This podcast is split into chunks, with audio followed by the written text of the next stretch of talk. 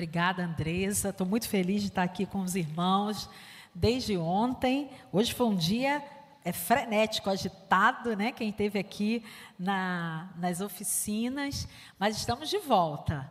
É, consegui tomar um banho, trocar de roupa e estar aqui com os irmãos novamente. Tem sido bênção. Ontem é, ministrei a palavra. Queria saber quem estava ontem, que se lembra do tema de ontem conectadas na terra e umas com as outras. Hoje nós vamos falar sobre conectadas na terra e com a nossa família. Eu ontem apresentei a minha família e se, se quiserem podem colocar já o slide. Apresentei a minha família. Hoje eu não, não trouxe a, a foto deles. Mas eu quero falar um pouquinho, é, usar esse, esse início de mensagem para falar um pouquinho a respeito de mim, da minha formação. Pode passar a próxima tela. É, eu sou educadora cristã, eu me formei no Seminário do Sul. Aliás, o pastor Cioli sempre fala que ele fez seminário conosco, né? Comigo e com meu esposo. Eu fiz o primeiro ano de teologia. E no meu segundo ano, o Seminário do Sul abriu é, o curso de educação religiosa. Então, eu migrei para o curso de educação religiosa e o meu, meu esposo permaneceu no curso de teologia. Mas nós terminamos juntos é, no ano de 1996. Eu também sou formada em. E, e aí, o curso de, de educação cristã teve um plus. Nós fizemos uma convalidação, né, os alunos na, da área e nós pegamos também o diploma de pedagogia. Então foi muito bom para a gente, estudamos mais um pouquinho, mas valeu a pena. Né? E, e eu também me formei em, em serviço social, sou assistente social desde 2015 e fiz o curso de terapia sistêmica familiar. Eu atendo mulheres como terapeuta, eu fiz um, fiz um curso de pós-graduação, atuo nessa área, atendo no gabinete também, na igreja, sou líder de mulheres ali da primeira igreja batista em Madureira, nossa igreja, minha igreja, junto com meu esposo e minha família. E também fiz um curso de terapia floral, não sei se você conhece, não é nada místico, mas é algo é, já a, aceito pela Organização Mundial de Saúde e a, os terapeutas florais, eles fazem aquelas fórmulas, né? Lógico, não manipulam, eu não manipulo as fórmulas, mas faço a fórmula de acordo com o atendimento que eu faço. Geralmente eu utilizo com as mulheres que eu já estou atendendo. Então eu sei quais são as demandas e também é, tem sido muito bom. Eu estou na menopausa, né? Entrei já na menopausa eu uso, eu uso os florais e tem sido bênção para mim. Tem me ajudado bastante. Né? E a gente foge um pouco daquelas medicações que dão tantos, tantos efeitos colaterais. Estou né? vendo mulheres rindo aí, não sei se rindo porque acreditam na terapia floral ou rindo porque não acreditam, ou porque estão na menopausa. De repente, eu acho que é isso. é um tempo difícil, né, meninas? São muitas nuances, né? Nuances calorosas, nuances friorentas, né? Irritabilidade, estresse, é, sono demais ou sono de menos, é uma coisa louca, né? Mas somos assim.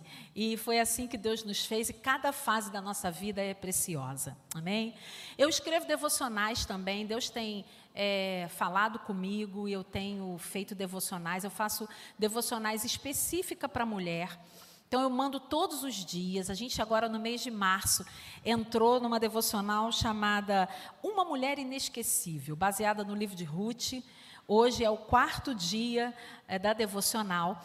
E baseado nisso, é, há dois anos atrás eu escrevi uma devocional específica para mulheres, falando de mulheres alcançando uma próxima geração. Você, mãe, avó, tia, professora, que ora pelas crianças que estão é, ao teu redor, que se preocupa com o futuro delas, principalmente com a vida espiritual. É, você passa uma batalha, trava uma batalha espiritual. E esse devocional que eu escrevi, eu transformei ele num e-book. E no ano passado, em outubro, no mês da criança, eu lancei ele lá na igreja. É, é, o e-book é um livro virtual, ele não é um livro físico. E, e eu deixei na plataforma Hotmart para aquelas mulheres que desejam fazer isso. Então, ali tem todo um roteiro de 14 dias de jejum e oração pelas crianças. Então, se você sente no coração o desejo de orar por crianças, que sejam da sua família, da sua igreja, é, seus vizinhos, as pessoas que você conhece, ore. Então, eu te incentivo você, porque vai ser bênção na tua vida. Como que você consegue acessar esse link? Você precisa entrar no meu Instagram, porque é lá que eu deixei. Hoje em dia está tudo virtual, né? Não tem nada físico.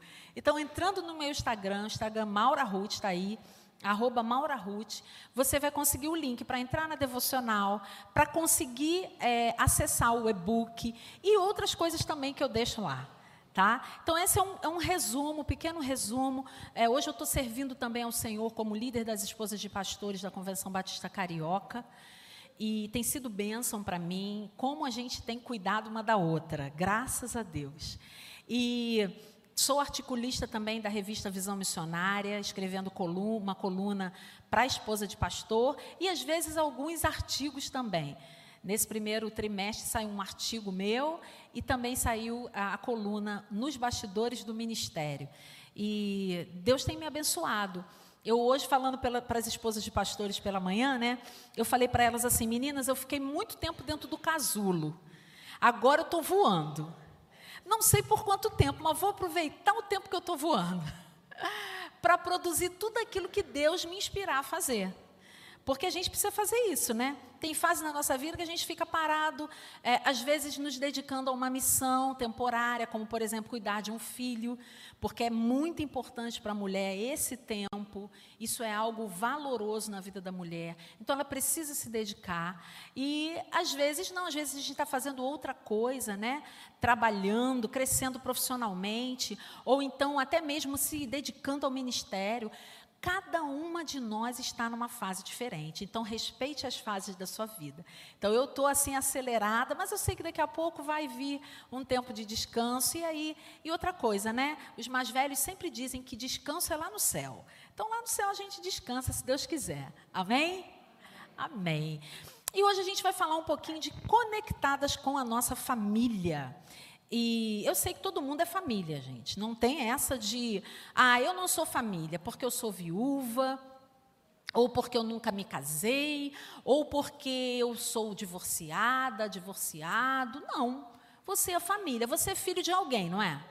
Você é pai ou mãe de alguém, irmão de alguém, é sobrinho de alguém, então você é família. Não tem essa. E se por um acaso você no mundo não tiver ninguém, se você está aqui, você pertence à família de Deus. Amém? Então é família também. Então todos nós somos família.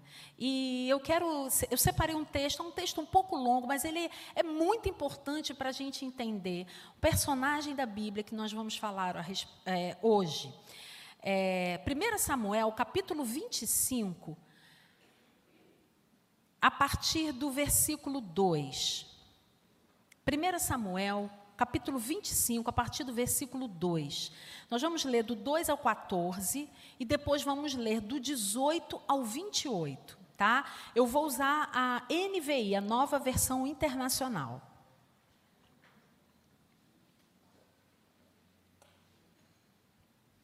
Amém? Ou misericórdia? Tá todo mundo acordado, né? Amém. Vamos lá. O texto diz assim: Certo homem de Maom, que tinha seus bens na cidade de Carmelo, era muito rico. Possuía mil cabras e três mil ovelhas, as quais estavam sendo tosquiadas em Carmelo. Seu nome era Nabal e o nome da sua mulher era Abigail, mulher inteligente e bonita. Mas seu marido, descendente de Caleb, era rude e mau. No deserto, Davi ficou sabendo que Nabal estava tosquiando as ovelhas. Por isso enviou dez rapazes e lhes disse: Levem minha mensagem a Nabal em Carmelo e o cumprimentem em meu nome. Digam-lhe: longa vida para o Senhor, muita paz para o Senhor e sua família, e muita prosperidade para tudo que é teu. Sei que estás tosquiando tuas ovelhas. Quando os teus pastores estavam conosco, nós não os maltratamos. E durante todo o tempo em que estiveram em Carmelo, não se perdeu nada que fosse deles. Pergunte a eles, e eles lhes dirão. Por isso, seja favorável, pois estamos vindo em época de festa.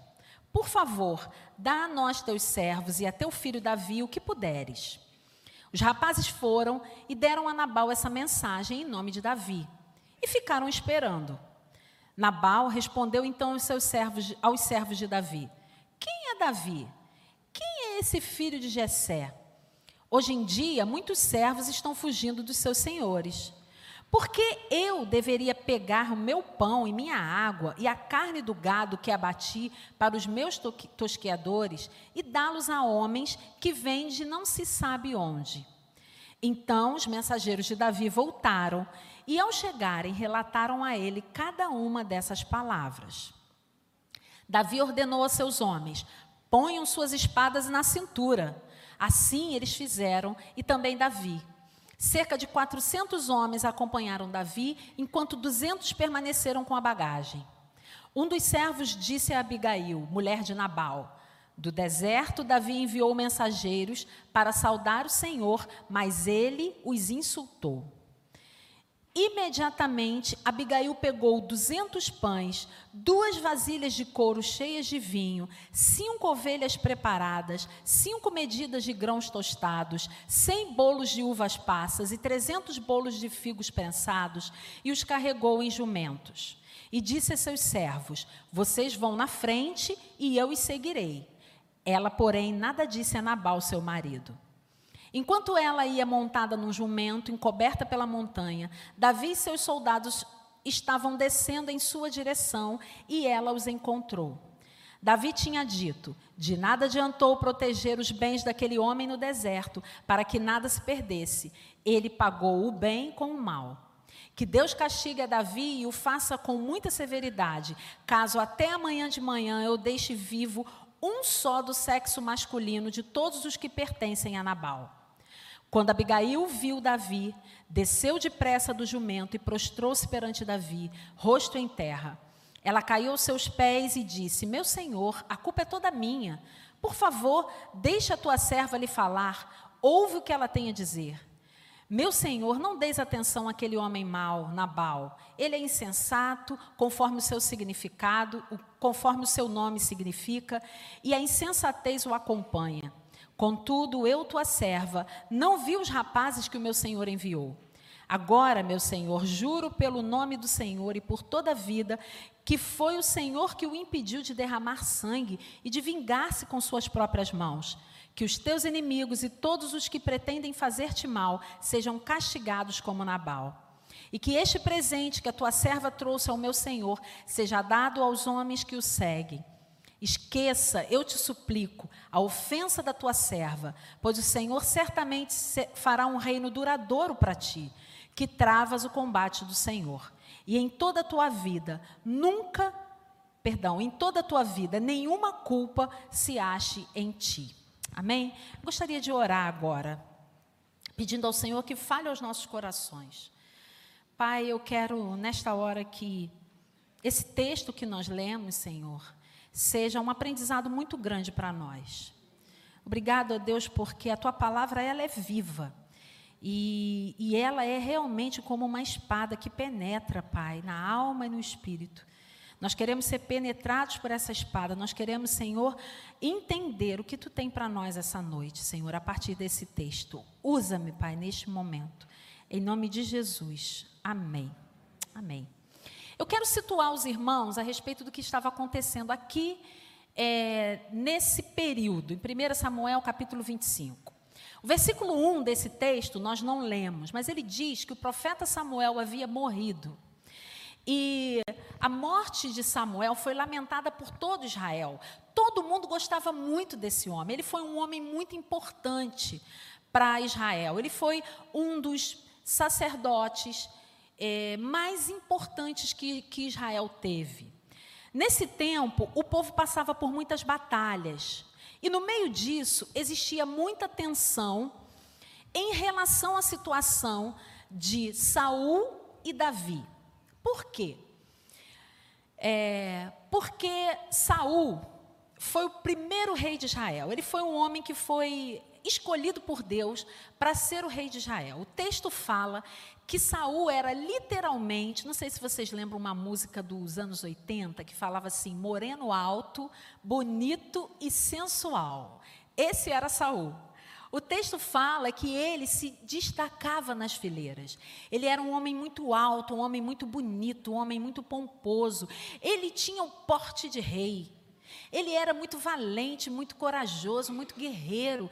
E ele era um homem de Deus. Foi por isso que o Senhor escolheu Saul.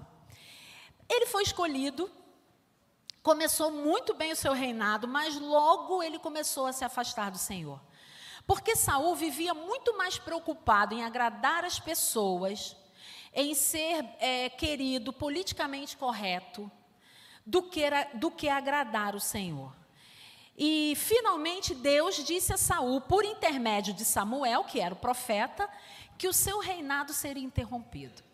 E aí eu quero, só nessa introdução, começar a contrariar a homilética, né? Porque quem é pastor aqui, fez seminário, sabe que a gente não faz aplicação na hora da introdução. Mas eu não posso deixar passar isso. Porque às vezes a gente se esquece que Deus nos chama para fazer uma coisa muito importante. E esse foi o caso de Saul. Saul foi chamado para ser líder de Israel. Deus levantou Saul para ser o primeiro rei de Israel. A a descendência de Saul iria herdar o trono. Mas por causa do coração mau dele, porque ele se corrompeu com tudo aquilo que ele viu, com a luxúria, com a riqueza, é, com a autossuficiência, ele perdeu o foco. Quando Deus chama a gente para fazer alguma coisa, a gente não pode perder o foco. Nós precisamos ficar centrados. Eu gosto de lembrar de João Batista, porque quando João Batista foi questionado a respeito do batismo, né, as pessoas chegaram para ele e disseram assim: O Batista, Jesus e seus discípulos estão batizando lá. O que, que você vai fazer em relação a isso? Qual foi a resposta de João? Importa que ele cresça e que eu diminua. O meu trabalho eu já fiz. Agora deixa Jesus aparecer. Deixa Jesus aparecer. Quando Jesus, quando Deus nos chama para fazer algo, você que é líder, você que está em um lugar de destaque, não sei, de repente até mesmo no seu trabalho, mantenha o foco. Não deixe o orgulho, a vaidade subir a sua cabeça, como aconteceu com Saul. E aí o profeta Samuel foi encarregado de dizer para Saul que a descendência dele não iria herdar o trono. E que Deus, Samuel falou mesmo, rasgou o verbo com ele. Deus já levantou um novo rei. Ele já está ungido, ele já está separado. E quando Samuel começou a entender quem era esse rei, porque ele não é bobo nem nada, né? Ele começou a ver a ascensão de Davi no meio do povo, ele começou a ficar com muita inveja e com muito ciúme de Davi. E mesmo ameaçado pelo rei, Davi confiava que era Deus que iria remover Saul do trono. Ele sabia exatamente qual era o seu lugar e qual era o seu papel. Davi sabia que precisava esperar que Deus iria fazer. Olha, a única coisa que Davi fez com, contra Samuel, perdão, contra Saul foi fugir dele. E é nesse contexto que a gente encontra Davi e seus homens, os 600 homens. Mas aqui tem uma outra lição, ainda na introdução, tá? Os pastores me desculpem. Talvez Deus tenha prometido algo a você. Deus prometeu algo para Davi falou que ele seria rei. Ele sabia exatamente o que estava acontecendo com ele quando ele foi ungido. Ele sabia exatamente. Só que ele esperou o tempo certo. Espere o tempo certo. Eu não sei o que, que Deus prometeu para você. Eu não sei se ele prometeu a conversão de alguém na sua família, uma porta de emprego, um concurso público, é, um casamento, né? Muitas mulheres aí, homens também aguardando casamento, uma causa na justiça, a cura de uma doença, não sei o que, que ele prometeu, mas ele vai cumprir. E Deus não precisa de ajuda, Deus faz tudo no tempo certo. E Davi sabia exatamente que Deus ia remover Saul do trono no tempo certo. Então não queira dar uma ajudinha para Deus, não queira fazer aquilo que Deus já está fazendo por você. Ele esperou o momento certo de ser colocado no trono. E aí, ele estava lá, escondido, junto com 600 homens, 600 soldados. E ele ficava numa área, perto do mar Mediterrâneo, a oeste do mar da Galileia, no norte de Israel. Foi lá, foi ali naquele lugar que Davi e seus homens encontraram Nabal e os seus empregados. Nabal era um homem rico, muito poderoso. E ele tinha uma fama que, além de rico, ele era muito avarento, pão duro, era muito malvado, muito malicioso, duro de coração, um cara grosso, sabe? Ah, o significado do nome de Nabal significa insensato. É, é, sabe o sem noção? Nabal. Era o sem noção. Em outras palavras, Nabal era, um, era uma daquelas pessoas que você só conversa quando você realmente precisa falar com ele. É, e olhe lá, tá? É, ele não tinha muitos relacionamentos. E aí, volta e meia, Davi e seus homens encontravam os, os, os pastores de Nabal pelo campo. E era muito comum é, ter é, algumas investidas, infelizmente, de ladrões e salteadores naquela época. E Davi e os homens dele guardavam os rebanhos de Nabal, mesmo sem ganhar nada com isso. Porque Davi tinha um, tinha um, coração bom e sabia que aqueles homens estavam ali trabalhando. Aliás, Davi também era pastor de ovelha, né? E ele sabia quais eram os perigos de ficar no deserto tomando conta de ovelhas. Então, o que, que ele fazia? Enquanto ele estava ali com os, por perto com, com os seus soldados, de vez em quando ele dava uma olhadinha ali para ver se não tinha nenhum ladrão, nenhum salteador ali por perto e guardava aqueles rebanhos. Até que um dia ele ficou sabendo que chegou a época da tosquia das ovelhas. Essa época era uma época de festa. Era parecido com a, com a, com a, a época que, que se faziam as, as colheitas. E os servos faziam uma festa e os senhores preparavam um banquete para esses para esses empregados ficarem durante vários dias tosqueando as ovelhas. Foi aí que Davi pediu para que alguns dos seus soldados fossem até lá, a casa de Nabal, e pedisse a Nabal um pouco de comida, porque afinal de contas eles estavam no deserto há muito tempo, estavam passando necessidade, né, às vezes, porque sustentar 600 pessoas não é fácil, ainda mais homens, né, guerreiros.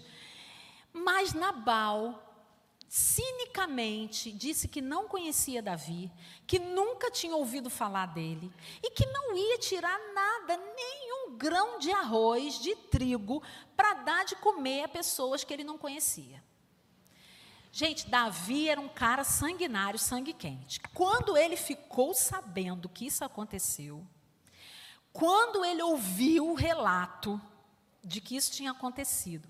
Ele ficou tão chateado, tão chateado, que o texto diz que ele falou assim: Olha só, gente, agora mesmo, a gente não vai esperar para amanhã, não. Pode colocar a, a espada na cintura, porque nós vamos lá. E eu não me chamo Davi se até amanhã, esse horário, todo mundo da casa de Nabal não tiver morto. Foi uma ameaça de morte séria e ele iria cumprir.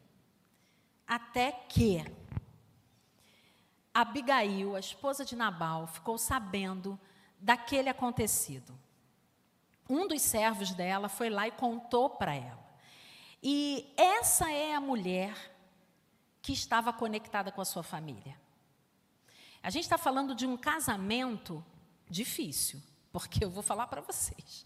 Ser casado com Nabal não, não, não devia ser fácil, não. Mas, da, mesmo assim, ela estava conectada com a sua família. Foi por causa de Abigail. E eu gosto de, coloquei aí na, na projeção é, o nome Abigail. O que, que ele significa? Ele significa filha amada do pai. E a gente está falando aqui, vamos voltar para o contexto, numa cultura onde os nomes das crianças eram dados de acordo com as circunstâncias que a, a criança nascia. Tá? Lembram de Jacó? O nome foi dado de acordo com a circunstância. Isaac, a mesma coisa. Abigail, filha amada do pai. ou alegria de um pai. Gente, é uma cultura que não valoriza o nascimento de menina. Vocês percebem isso? Mas aquele pai de Abigail, que a gente não sabe quem é, celebrou o nascimento dela. Olha que coisa linda. Ah, mas o que, que isso tem a ver com estar conectada com a família? Gente, a família é o nosso berço. A família de origem, a nossa família de origem, ela é imprescindível para que a, a, nossa autoestima seja formada e para que a gente chegue na idade adulta com uma inteligência emocional parecida com a de Abigail. É ou não é verdade? Porque quando você tem alguém na sua família que te incentiva, que te coloca para cima, quando você tem pais amorosos, que te amam, que te abraçam, você realmente vira uma mulher sábia. Ah, não tem como. Você vira um homem inteligente, um homem provedor que sabe qual é o seu papel. Abigail era a filha queridinha do papai. Eu não sei aqui quem era a filha queridinha do papai, né? Lá em casa nós éramos seis. Ó, tô vendo aí que tem gente que tá dando sinal de que eu sou a filha de queridinha do papai. Lá em casa nós somos seis, não éramos não, somos seis meninas. Então já pensou o pai escolher a filha querida, né? Sobrou para mim, graças a Deus, que sou a caçula. Então era eu que vivia Embora eu sei que no coração do meu pai ele tinha muita esperança que eu nascesse menino. Porque, olha, ter cinco filhas e depois de chegar mais a sexta, tadinho, ele deve ter ficado um pouco decepcionado. Mas não foi por isso. Ele me amou, ele me cuidou né, de uma forma especial. Meu pai não tinha muitas posses, não tinha dinheiro. É, eu fui criada é, numa igreja, praticamente. Meus pais eram zeladores de uma igreja. Essa é a minha história. Então, eu cresci ali naquele quintal de igreja e eu fui muito amada pelas minhas irmãs, mas principalmente pelos meus pais. A minha mãe ainda me mima até hoje. Eu chego na casa da minha mãe, gente, eu tenho 50 anos, eu chego na casa da minha mãe e pergunta: Você já almoçou? Você quer comer alguma coisa? Você está precisando de alguma coisa? Eu falei: Não, mãe, está tudo bem. Eu que tenho que perguntar à senhora se a senhora já almoçou, se a, gente, se a senhora está precisando de alguma coisa. Porque é assim. Então, o que a gente precisa fazer com as nossas crianças? A gente precisa cuidar bem. Pai, cuide bem da sua filha menina. Sabe por quê? Se você mimar ela, se você amar ela, acolher, ela não vai escolher qualquer porcaria para casar. Ela vai saber que ela é valorizada, que na casa dela ela tem tudo que ela precisa, mas ela precisa encontrar um marido que seja igual ou melhor pai, do que o pai dela no tratamento. Mas como é que a gente explica Abigail ser casada com Nabal, gente? Como é que é isso? Infelizmente, infelizmente, os casamentos eram arranjados. Infelizmente. Infelizmente, Nabal era um homem muito rico. E provavelmente Abigail foi dada em casamento para Nabal, porque para ela era um negoção, né? Casar com um homem rico. E, e, ela então entrou nesse relacionamento, ela entrou nesse casamento, mas Deus usou Abigail. E a gente pode aprender algumas coisas com essa mulher. E sair daqui entendendo como que a gente pode ser conectada com a nossa família. E a primeira coisa que a gente aprende com Abigail é que ela tinha pessoas de confiança ao seu lado. Diga comigo bem forte, só para eu saber se vocês estão vivos. Pessoas de confiança ao seu lado. Pode colocar aí primeiro ponto. De novo, pessoas de confiança ao seu lado. Quando aconteceu aquela bagunça, né? Quando Nabal, de uma forma bem grosseira e, e até mesmo é, sem educação, falou para, mandou dizer para Davi que não conhecia Davi, que não estava nem aí para os homens dele, apareceu um servo que foi contar tudo para Abigail. E aqueles servos, com certeza, eles conheciam a reputação do seu senhor Nabal, mas eles também conheciam a reputação de Abigail. Eles sabiam exatamente que ela era o oposto do seu marido.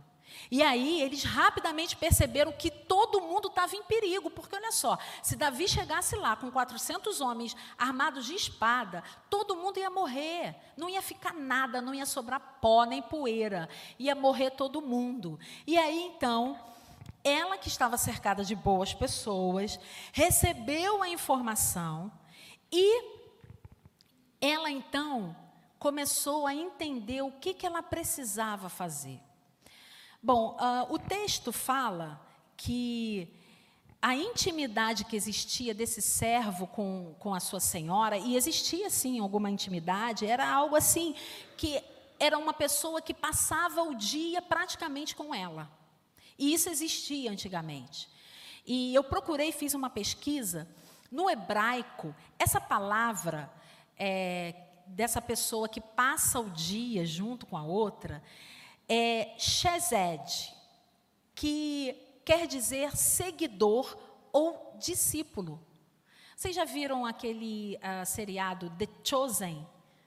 É mais ou menos essa palavra, né? Só que no hebraico é Shezed. E, e descreve o relacionamento baseado no amor, na lealdade e no compromisso. Tipo assim, uma amizade verdadeira.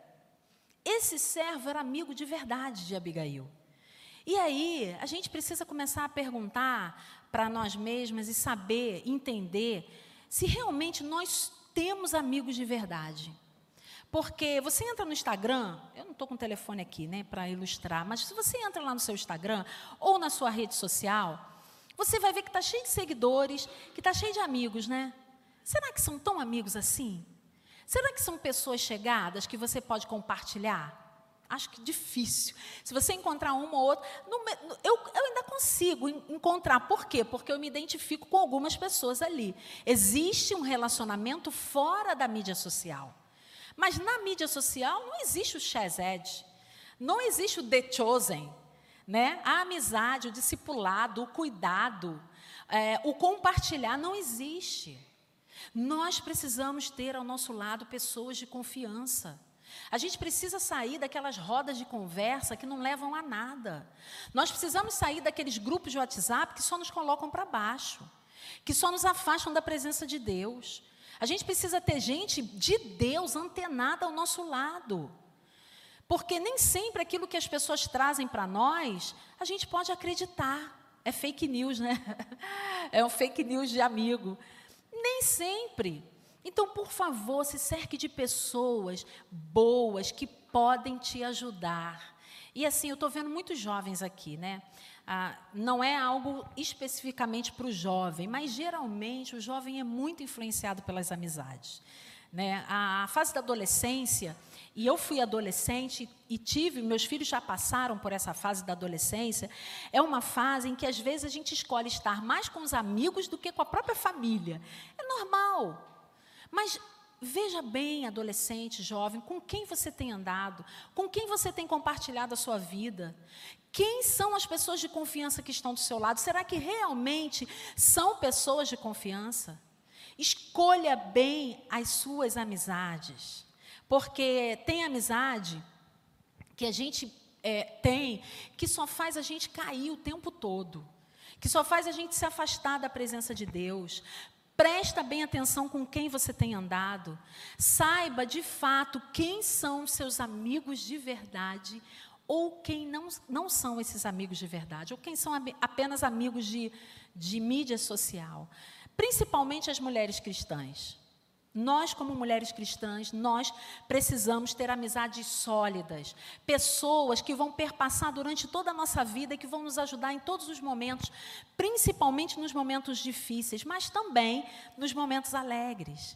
É, e eu quero dizer uma coisa para você, é, aconselhando mulheres, eu já vi que muitas amizades podem arruinar um casamento, mas uma amizade verdadeira pode salvar o seu casamento. Uma amizade qualquer pode destruir os seus sonhos em relação a um filho que você tenha, que de repente está envolvido com as drogas. Mas uma, uma amizade verdadeira, uma amizade de Deus, pode trazer uma palavra de esperança, de encorajamento, de renovo para você. para dizer assim: olha, você vai sair disso, seu filho vai conseguir, eu estou aqui, estou junto com você, estou orando contigo. Uma amizade qualquer pode trazer mais notícias e fazer com que você se desespere, mas uma amizade de Deus pode encontrar soluções que servirão para colocar em ordem a tua vida. Então, o que, que você está esperando? Lembra de ontem? Ontem nós falamos de conectadas umas com as outras, né? Que a gente precisa acolher, que a gente precisa validar e que a gente precisa encorajar outras pessoas. Isso é ter amizade verdadeira. Com quem você tem andado?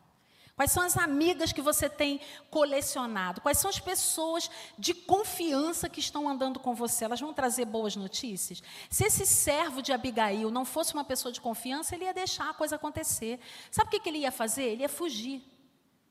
Porque ninguém ia dar falta dele, ia morrer todo mundo mesmo. Era isso que ele iria fazer. Agora, você é uma amiga de confiança? Você é uma pessoa de confiança? Porque às vezes a gente quer pessoas de confiança ao nosso lado, mas nós não somos a pessoa de confiança. A gente sai por aí falando é, mal da vida dos outros, tudo que a gente escuta por aí. Então, olha, seja uma pessoa de confiança também. Tudo aquilo que tra trazem para você, ou se trouxerem algo para você, fique no seu coração, apenas ore. É, as esposas de pastores, né? Amanhã é dia da esposa do pastor, tá? Fiquem ligados aí. A esposa de pastor tem problema sério em fazer amizade, gente, porque ah, hoje a gente estava conversando lá em cima e eu falei com elas, né? A gente às vezes se aproxima de algumas pessoas ou algumas pessoas não se aproximam de nós é, e são os bajuladores. É, e eu tenho um faro para bajulador porque já estou assim, escolada de bajulador. Bajulador, sabe quem são os bajuladores? Os bajuladores, eles sempre é, aceitam tudo que você faz. Eles sempre elogiam você em tudo. Não tem um momento que o bajulador diz assim: olha, não, amiga, não, não é bem assim. Cuidado com o que você fala. A amiga de verdade faz isso. A amiga de verdade faz isso. O amigo de verdade fala: olha, não é bem por aí que você tem que ir. Muito cuidado, faça as pazes com a sua esposa. Não, não pega a pessoa e leva para a balada, né? Para poder ir aí que. Lá no Rio a gente fala enfia o pé na jaca mesmo. Não. O amigo de verdade fala: não, vai lá, trabalha de novo. Olha, é, é, Conversa com ela, conversa com ele, vamos tentar é, fazer a reconciliação. Então, nós, enquanto esposas de pastores, às vezes nós temos muita dificuldade em fazer amizade de verdade. Sabe por quê? Porque as pessoas às vezes se aproximam de nós com interesse, achando que vai usufruir de alguma coisa, só porque se aproxima da esposa do pastor ou da sua família. Não se aproxime das pessoas para obter nada em troca. Se aproxime das pessoas para servir. Assim como esse servo fez na, vi na vida de Abigail. E muita coisa mudou naquela família a partir desse ato. E seja uma amiga de confiança. Amém? Segunda coisa que a gente aprende com essa mulher é que Abigail tinha um caráter conciliador. Olha, que é difícil achar pessoas assim, tá? Assim que ela soube do que, ela tinha, do que tinha acontecido, ela correu preparou um banquete e o texto fala exatamente o que ela preparou. Gente, o que ela preparou era muito caro. Foi não sei quantos pães de passas, e foi carneiro, e foi coisa assada, e foi isso, e foi, foi muita. Ela estava disposta a dar comida, a preparar uma refeição para 600 homens. Ela levou, foi muita coisa mesmo. E ela preparou isso com muito carinho. E ela levou tudo, separou o que ela tinha de melhor. Mas sabe por que, que ela fez isso? Para provocar a reconciliação. Ela usou tudo que estava ao seu alcance para trazer paz novamente para dentro da sua casa. Muitas de nós não fazemos isso. Nós somos, por natureza, mulheres, relacionais. Eu falei isso ontem, né? Nós fomos criadas para nos relacionar com, os, com, o homem, com a família, com as pessoas. A mulher, ela consegue conectar tudo e todo mundo. Ela liga o marido à sogra, é, o filho ao vizinho, a, a amiga a outra amiga. Esse é o papel da mulher. A mulher tem esse papel de conciliadora, de, de, de, eh, de ser aquela que vai reconectar as pessoas. Isso é nosso, está em nós. É como se fosse o papel do Espírito Santo, que vem para interceder. É mais ou menos assim, não vou chegar a tanto, mas é parecido com isso. Então a gente precisa usar esse dom que Deus nos deu para o bem, não para provocar discórdia. Não para provocar rixa dentro de casa, fofoca. Tem mulheres que o nome do meio delas é intriga. Porque todo lugar que ela vai, ela semeia uma intriga. Ela faz uma fofoca. Ela faz um barulho. Mulheres, nós precisamos ter caráter conciliador. Está é, esquentando aqui a, a dentro de casa, a discussão, você vai lá, você não vai jogar álcool na discussão para pegar mais fogo, não, você vai lá para jogar água. Você vai dizer assim: não, gente, não vamos conversar isso, eh, sobre isso hoje, vamos deixar para amanhã, quando a gente estiver mais calmo, quando as coisas estiverem melhores, vamos fazer isso. É isso que faz uma mulher de Deus, uma mulher cristã. Um homem também cheio do Espírito Santo. A mulher sábia, ela suscita a paz o tempo todo. A palavra de Deus diz que a mulher sábia edifica a sua casa. Ela não destrói com as próprias mãos. Abigail sabia administrar as crises que existiam dentro da sua casa. Tanto sabia e tanto devia é, existir crises que o servo foi diretamente a ela porque sabia que ela poderia resolver aquele problema. Qual é a pessoa que é, é, as pessoas, quando, quando estão em intriga, recorrem dentro da sua casa? É você? São seus filhos? É o seu marido? Esse é o nosso papel. Nós precisamos entender que nós somos reconciliadoras. É, em 1995, quando eu me casei, é, eu, nós passamos por uma, uma situação difícil, né? O meu marido, infelizmente, o meu marido e o meu sogro estavam brigados, eles não estavam se falando. Aconteceu uma discussão dentro de casa, meu esposo ainda estava solteiro, estava noivo, e por causa dessa discussão, o meu sogro não foi ao nosso casamento. Então, não, nós não temos nenhuma foto dele na nossa, no nosso casamento, né? Infelizmente. E eu fiquei muito incomodada com aquilo. Levei aquilo para dentro de mim e comecei a pedir a Deus, Senhor, tem que ter algum jeito, não é possível. Se ele, enquanto estava morando com os pais, não conseguiu fazer as pazes com o pai, agora então que está casado, é que não vai conseguir mesmo. E aí, depois que a casa estava mais ou menos arrumada, porque antigamente a gente não esperava ter tudo para casar, não, tá, jovens? A gente casava com o que tinha. Tinha cama, tinha geladeira, casava. Era, e fogão. Não era? Era assim. Eu, olha, eu devia ter uns três cômodos na minha casa, tudo vazio. Não tinha nada, só tinha cama, é, geladeira e fogão. O restante nós fomos comprando aos poucos. Quando a casa já tinha mesa, não demorou muito não, mas quando a casa já tinha mesa, o que, que eu fiz? Eu pedi o Zé Paulo para ir até a, o mercado e comprar um bacalhau, para eu fazer um bacalhau. Um almoço bem gostoso. Eu falei, não, vai lá, compra um bacalhau para a gente fazer, que eu vou fazer para você. Então, ele foi todo animado, né? Comprou. Quando ele trouxe, eu falei assim, olha, então vamos fazer o seguinte, amanhã você vai convidar o seu pai e a sua mãe para vir almoçar aqui. E aí ele falou, não, mas ficou um pouco resistente. Mas eu falei, não, vai sim. Você vai convidar o seu pai e a sua mãe para vir almoçar aqui. E ele foi. E o pai aceitou. E eles foram né, as, entraram na casa, meu sogro ficou emocionado porque viu a casa do filho caçula pronta, preparada. E lá no momento da oração, de, de gratidão pelo almoço, eles fizeram as pazes. Então foi um momento de reconciliação. Eu já atendi algumas mulheres que, assim, brigadas com a família, brigada com o irmão, brigada com os cunhados, que eu disse para ela, gente, faz um churrasco e convida esse povo para comer na sua casa. Ah, mas não tem, todo mundo está brigado comigo. Eu falei, mas se for um churrasco, eles vão vir. Não tem essa. Aí você aproveita, pede perdão, conversa, e aí vai ficar tudo bem. Gente, a gente precisa promover reconciliação. Para de ficar fazendo intriga. rixa dentro de casa. Conectar-se com a família, gente, é um preço alto a pagar, mas a gente precisa pagar esse preço. Nós fomos chamadas para isso. Nós fomos escolhidas por Deus para reconectar as pessoas dentro da nossa casa. Vocês já repararam que filho não pede nada para o pai? Tudo pede para a gente, para a gente pedir para o pai? Isso é conexão. Por que, que, eles, por que, que eles fazem isso? Ninguém disse para eles que nós temos o poder da persuasão, mas eles sabem, eles percebem. E olha, eu vou te falar uma coisa: quando a mulher, a mãe, não quer, não adianta. Porque o filho pode até pedir para o pai, o pai vem falar com a mãe, mãe, não, não vai acontecer, não vai ter, e acabou.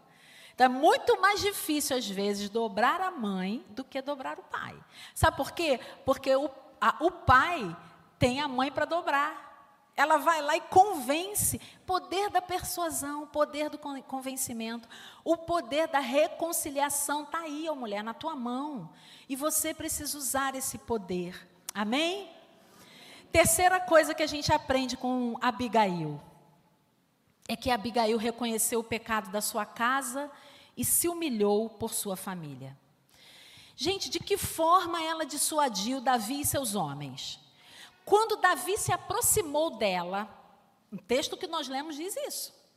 Abigail desceu do, do, do cavalo que ela estava e se ajoelhou, se prostrou diante de Davi.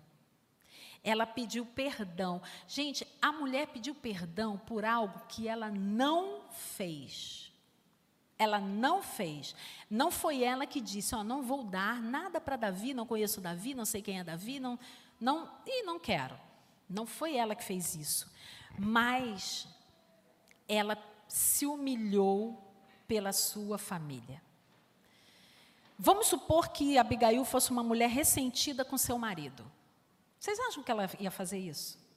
Não. O que, que ela ia fazer? Ah, Davi, vai lá. Ela ia lá e ela ia fazer até mais intriga. Ela ia dizer assim: Davi, vai lá mesmo. Vai lá, mata aquele homem, que aquele homem ali não presta. Está arriscado mulher fazer isso hoje em dia, né? Infelizmente, gente, isso não é de Deus, tá? Por favor, não façam isso. Mas tem gente que faz isso, infelizmente. Olha só, ela foi honesta. Ela disse assim: Olha, houve uma culpa sim, Davi. A minha família errou. Ela, levou, ela trouxe para ela toda a culpa da sua casa. E ela disse, ela disse para Davi: Davi, por favor, não faça mal para a gente. Não faça mal. Sabe por quê? Porque eu estou sabendo, olha a, suas, a, a, a forma que ela dissuadiu Davi. Eu estou sabendo que você está fugindo de Saul, porque você se recusa a tocar no ungido de Deus. Você se recusa a fazer justiça com as próprias mãos. Faz isso com Nabal também. Não toque em Nabal, deixa Deus tratar com Nabal.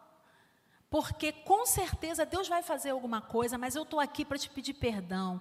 Eu estou aqui para dizer que a minha família está arrependida com tudo aquilo que o meu marido falou. Eu estou aqui para entregar essa comida para você, esses presentes. Aceite isso.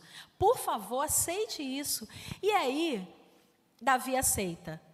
É, as palavras de, de, de Abigail não foram palavras de traição, mas foram palavras cheias de sinceridade. Ela não mentiu, mas ela tomou sobre ela tudo, todo o, a culpa da sua família, todo o pecado da sua família. E aí a gente precisa aprender com Abigail que nós precisamos assumir os nossos erros. Porque desde Adão e Eva, a gente transfere responsabilidade. Não fui eu, foi ele. Não foi ele, foi fulano. Não foi ela, foi a serpente. A gente está sempre colocando a culpa em alguém. Ah, não fui eu que fiz isso, não vou limpar, não vou fazer, não vou pedir perdão. Deus ensina para nós, através da vida de Abigail, que nós precisamos assumir as nossas responsabilidades. Mulher, você precisa colocar a sua família diante de Deus. É chegar e pedir ao Senhor: Senhor, perdoa o pecado da minha casa, perdoa o pecado do meu filho, da minha filha, perdoa quando eu, nós nos recusamos a fazer a tua vontade, a te consultar para qualquer decisão que nós precisamos é, tomar. Deus está querendo dizer para nós hoje que nós precisamos depender dEle em tudo.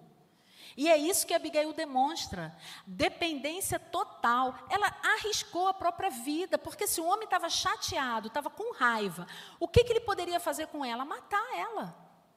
Ele poderia dizer: não, eu não, não aceito, não estou nem aí. Mas ele não fez isso, porque ela se colocou na brecha, ela se colocou naquele lugar de pecadora.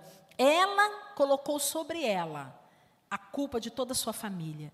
E a mulher que entende o seu papel de intercessora, porque isso foi uma intercessão em favor da família, ela passa a ser uma guerreira espiritual. E Deus olha para ela de coração. Eu conheço muitas mulheres que sempre oraram por sua casa, por sua família, sem o seu marido convertido, e a família se converteu, e Deus salvou a família toda através da oração de uma mulher. Então vamos começar a partir de agora parar de transferir, de transferir a culpa e as responsabilidades. Amém?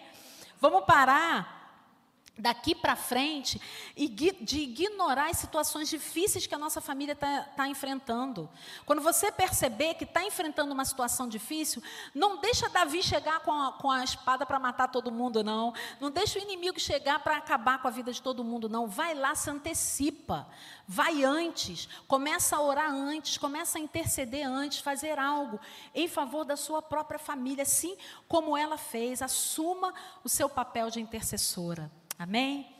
E em quarto e último lugar, por causa disso, Abigail conquistou o coração do rei. Literalmente. E eu acredito que se a Disney lesse a história de Abigail e transformasse num filme ou num desenho de princesa, ia ser a coisa mais linda. Porque Davi ficou profundamente tocado com a, com a posição daquela mulher, profundamente tocado. Ele se arrependeu de ter pensado em fazer alguma coisa contra aquela família, por causa dela, por causa dos presentes, porque aquela mulher era uma líder dentro da sua própria casa. E a gente hoje tem uma ideia tão diferente, né? Tão é, distorcida a respeito da liderança feminina, porque a sociedade diz que a mulher líder só é aquela que está no mercado de trabalho. Mas a gente tem um exemplo bíblico aqui de uma mulher líder dentro da sua casa que estava ali, ó, trabalhando, fazendo comida, servindo as pessoas. Ela era uma líder ali naquele lugar e ela conquistou o coração do rei por causa disso. Ela não enganou o seu marido, mas o texto diz que ela não contou nada para Nabal, ela só contou para Nabal que ia falar com Davi, que foi falar com Davi, perdão, quando ela voltou. Gente, quando ela voltou, que ela contou a situação toda, o homem não aguentou, sabia? O homem infartou, teve um treco e morreu. Olha isso. O morreu. Não sei se você já leu até o final a história. E ela ficou livre e desimpedida. É assim que Deus faz. Então, maridos, vigiem. vigiem. Porque a oração de uma mulher, a, a, olha só, a posição de uma mulher, o que, que ela não pode fazer? E não for, ó, nem todo dinheiro pode salvar uma vida. Porque o homem era rico pra caramba. Mas morreu do nada, sabe do nada? Caiu duro no chão. É, foi isso que aconteceu. E quando isso aconteceu, extraordinário de Deus, Davi ficou extremamente aliviado. Sabe por quê? Ele não precisou levantar um dedo contra Nabal. Porque Deus foi ali e fez o que precisava ser feito. E outra coisa, ele falou: essa mulher é muito bonita, essa mulher é sábia demais, essa mulher é estratégica demais, eu quero essa mulher do meu lado. E ele se casou com ela. Ele pediu Abigail em casamento. E tem um texto na palavra que diz que ele chegou a reconhecer mais tarde que Abigail mudou o rumo da sua vida. Foi a mulher que mais influenciou ele na vida foi Abigail, que ele se casou, né? Porque ele se casou algumas vezes. Mais detalhe, a gente deixa isso para depois. Nós precisamos sempre ser mulher, mulheres sábias. entender, mansas, né? Entender exatamente a hora de falar, porque a palavra tem poder. Essa aqui teve até demais, porque quando ela contou, o homem morreu. Nossas palavras têm poder.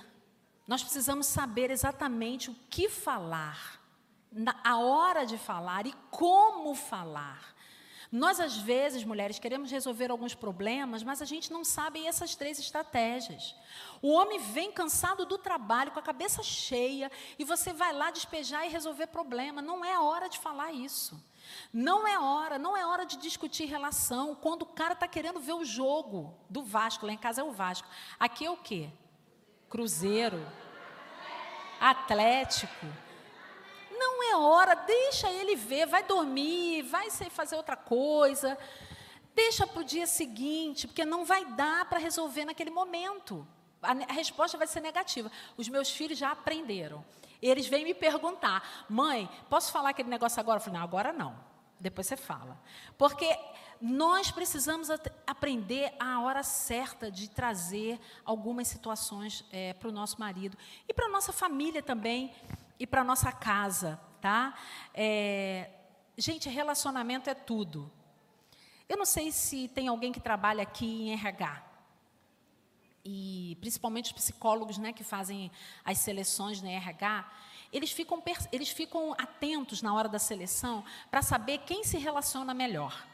Porque assim, não adianta você ser um excelente profissional, ter tantos e tantos diplomas e ser péssimo em relacionamento. Não adianta, não adianta você ser um bom comunicador, um excelente pregador, é, alguém que sabe fa é, fazer as coisas, mas não ser bom no relacionamento. Tudo cai por água abaixo. Então, nós mulheres precisamos ser boas nos relacionamentos, na fala, saber exatamente a hora de falar, a hora de parar de falar, porque nós vamos ser recompensadas, assim como, como Abigail foi recompensada. Então, haja de maneira certa, que Deus vai honrar você, mulher. Eu creio nisso, em nome de Jesus. Fale com sabedoria que Deus vai honrar você. Eu creio em nome de Jesus. A, vi, a vida de Abigail, ela nos inspira de uma forma extraordinária. Essa era uma mulher conectada com a família. A família de Abigail não era perfeita, pelo contrário.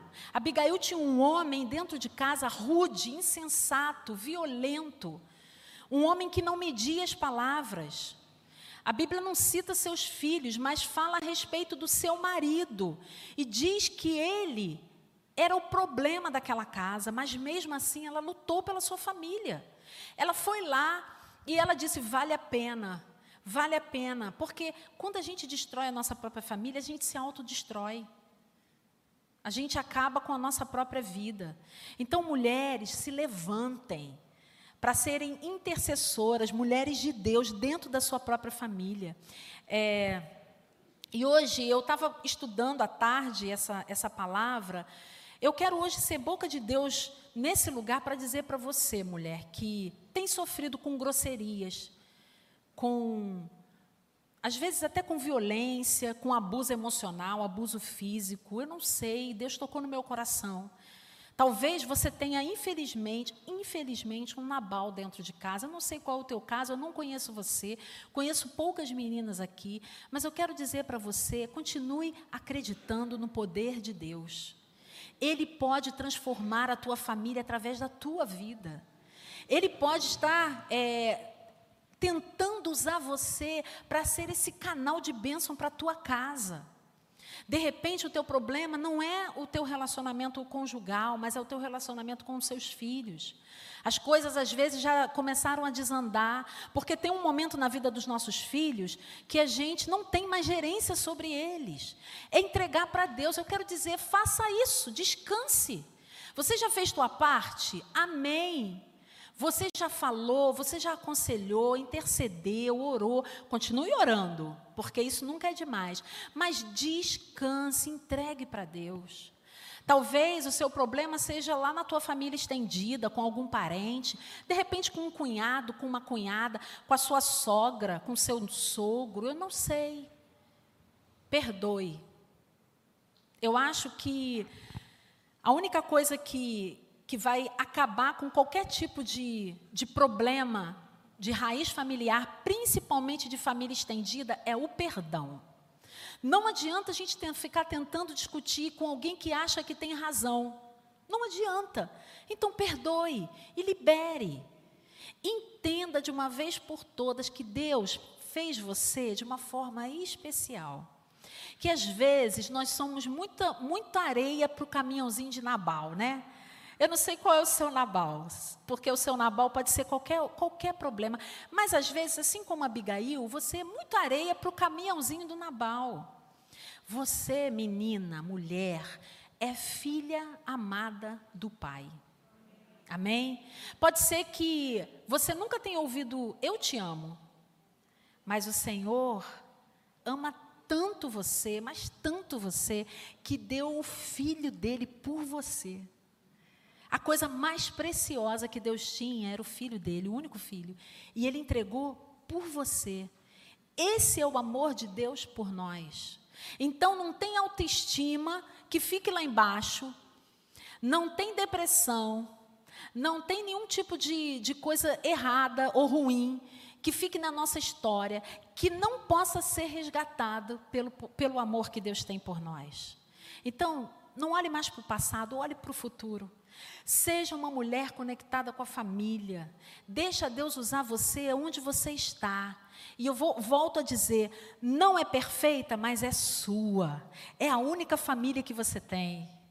É a, é a, família que Deus te deu. Foram as pessoas que Deus colocou do teu lado. Então honre a Deus cuidando dessa família, assim como Abigail cuidou. E Deus vai honrar você. Ele vai fazer as coisas voltarem para o lugar, ele vai fazer as coisas funcionarem como elas precisam funcionar. Amém? Eu queria orar com você. Já vou chamar o grupo de louvor. Nós vamos cantar uma música. E eu queria que você meditasse na letra dessa música, entendendo o grande amor que Deus tem por você. Ele tem um amor que vai além de tudo. Como eu falei, Jesus deu a vida dele por nós. E essa é a maior prova de amor que o Senhor poderia nos dar. Talvez você tenha realmente esteja realmente sofrendo com um casamento fracassado, com problemas de relacionamento conjugal sério. Talvez esteja sofrendo com algum problema com os filhos, com a família estendida, mas eu quero dizer para você, Deus ama você. Ele está de braços abertos. Ele vai curar todas essas feridas para você se levantar e fazer algo em favor da sua família, assim como Abigail fez. Se for preciso, vai fazer um banquete, preparar tudo de bom e do melhor, para oferecer às vezes a pessoas que não merecem, entre aspas. Mas Ele vai usar você e Ele vai honrar você. Amém? Fique de pé. Vamos cantar com convicção com intenção do coração, pedindo ao Senhor: Senhor, quero me sentir amada hoje. Eu quero sair daqui me sentindo realmente amada por Ti. E assim como a canção diz, não perca tempo com ressentimentos. Perdoe, perdoe.